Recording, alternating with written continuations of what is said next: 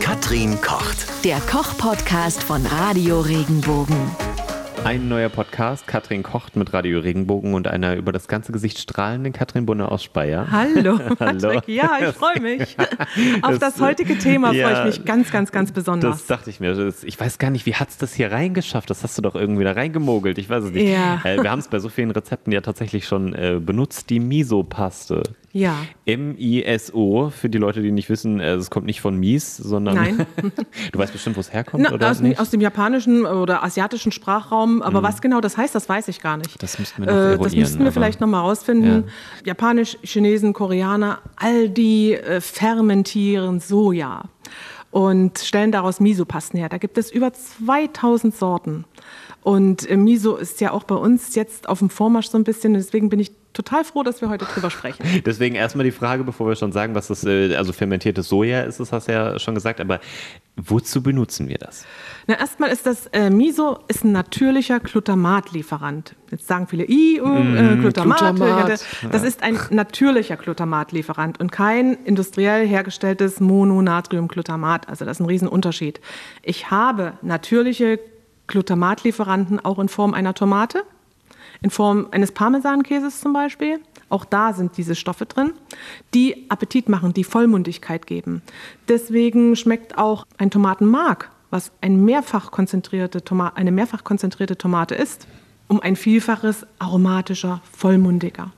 Und man nimmt das deswegen auch für Braten zum Beispiel oder in Soßen, weil es noch, äh, noch Abrundung gibt. Genau das gleiche kann ich mit Miso machen. Auch Miso ist, wie auch Sojasauce, ein natürlicher Glutamatlieferant. Aber es ist noch Und- hochkonzentrierter als Tomatenmark dann? Das ist so, weil äh, du schwörst ja so sehr auf die Es ist Miso-Paste. was ganz anderes. Ist, es ist was ganz anderes als Tomate. Also Tomatenmark ist ja aus Tomaten und Miso ist aus Soja und stärkehaltigen Getreiden. Das kann sein Reis, das kann sein Gerste, das können Lupinen sein, das können Kichererbsen sein. Man braucht für die Zubereitung einer Miso-Paste einen Pilz, den sogenannten Kochi-Pilz oder auch Aspergillus flavus orce. Der ist ja nicht so, als hätte Katrin hier einen Ja. Zettel liegen, auf dem das Nein, nein, nein. Der, ich habe ein ganzes Miso-Buch gelesen, Ach ja, weil ich mich mit Miso sehr beschäftigt habe in der Küche. man merkt es kaum. Äh, und äh, weil ich, Warte, ich aber bin warte kurz, du hast gesagt, Fan. wir brauchen einen Pilz. Wir brauchen einen aber Pilz. für die Leute, die das jetzt machen möchten, ihr braucht zu Hause keinen Pilz. Also Nein. man kann es auch fertig Nein. kaufen. Das Nein. äh, geht schon. Wie gesagt, es gibt 2000 über oder tausende verschiedene Sojapasten und alle basieren auf dem Prinzip der Fermentation mit eben diesem Kochi-Pilz. Der wächst auf poliertem Reiskorn und äh, der bewirkt, wenn man einfach die Soja, der Sojabohne, den Reis, die Gerste, die Lupine, Kichererbsen geimpft hat und die unter einer bestimmten Bedingung fermentieren lässt. Da braucht man eine Temperaturführung, da braucht man eine Feuchtigkeitsführung, dass sich dann eine Paste bildet aus den, aus den Getreiden. Und da erreicht man von weißlich, gelb, rot, braun bis tief dunkelbraun unterschiedlichste Sojapasten oder Soja-Misopasten. Das heißt ja dann nicht mehr Sojapaste, sondern Misopaste. Am Ende des Fermentationsprozesses. Das kann ein paar Wochen dauern. Die guten Misopasten dauern Monate.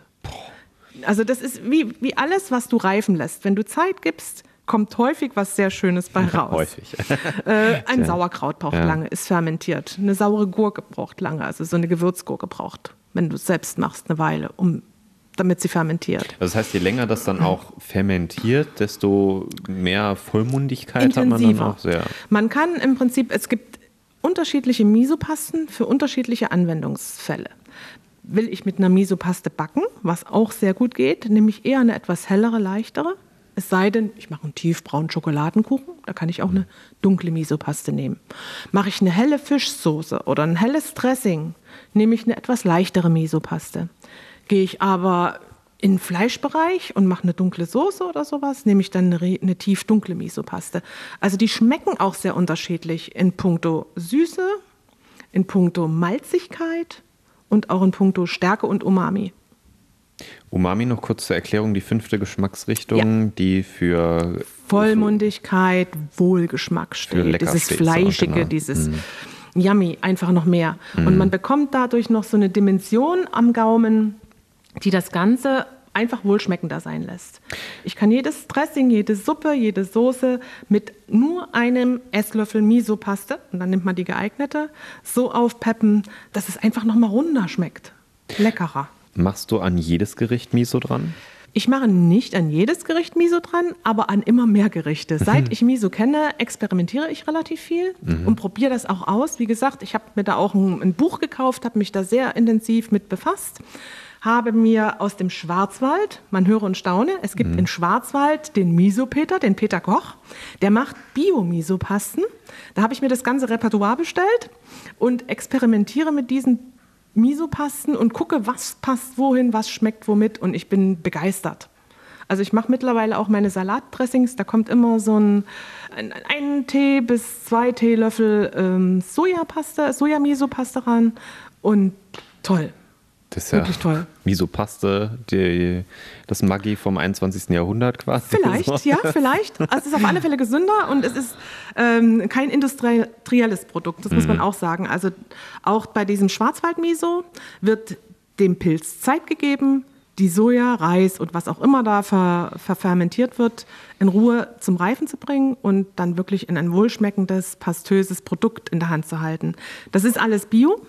Und wer das einfach mal selbst probieren will, wie Miso schmeckt, der mischt sich einfach mal ein Esslöffel Miso-Paste unter ein halbes Stück Butter, richtig schön vermischen und streicht das mal auf ein Stück Baguette und wird merken, das ist einfach lecker. Aber ähm, ich dachte, das verstärkt nur Butterstück. andere Geschmäcker. Wonach schmeckt denn das Nicht nur einfach das- mit Butter gemischt? Na, Das schmeckt nach Miso.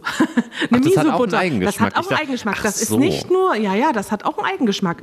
Ich habe ja gesagt, von, das kann mehr oder weniger süß sein, das kann mehr oder weniger ich dachte malzig so ganz schmecken. leicht. Ich dachte, das wäre mehr sowas, was man dazu gibt und dann hebt es so die anderen Geschmäcker. Ich glaube, wenn oder wir so. das nächste äh, YouTube-Tutorial machen, dann kochen wir mal mit Miso. Ja, da Also ich glaube, das ist spannend. Ich gespannt, habe ja. Mhm. äh, bestimmt fünf Sorten unten. Jedes hat seine Berechtigung. Jede Paste hat ihre Berechtigung. Ähm, vielleicht noch, weil du jetzt gesagt hast, schon, ähm, damit man sich das so ein bisschen besser vorstellen kann. Ähm, du hast ja gesagt, Tomatenmark an sich hat ja auch schon so Umami. Ja. Wenn ich das an ein Gericht rangebe, habe ich ja auch schon ein bisschen mehr Vollmundigkeit, Ja, würde ich sagen. ja. Aber wenn ich Umami benutze im Vergleich, würdest du sagen, wie viel, kann man das sagen, wie viel vollmundiger ist es? Ist das irgendwie 10, Äh, wird 100 es- Mal es- extremer oder? Es wird sicher ähm, wissenschaftliche Vergleiche geben, um ein wie vieles mehr die Soja, also Misopaste Umami hat als ein Tomatenmark. Ich kann es nicht genau sagen, aber ich würde sagen, fünf, also ich würde raten, fünf bis zehn Mal bestimmt mehr. Krass. Also das ist schon, es ist auch intensiver als Sojasauce. So. Also nicht so salzig, ein bisschen, aber ja. Ich bin sehr gespannt. Dann beobachtet mal auch den YouTube-Kanal Katrin kocht mit Radio Regenbogen, wo dann demnächst das auftauchen wird. Ja, also das sollten wir Misopaste. unbedingt ins Auge fassen. Auf jeden Fall. Mein Favorite.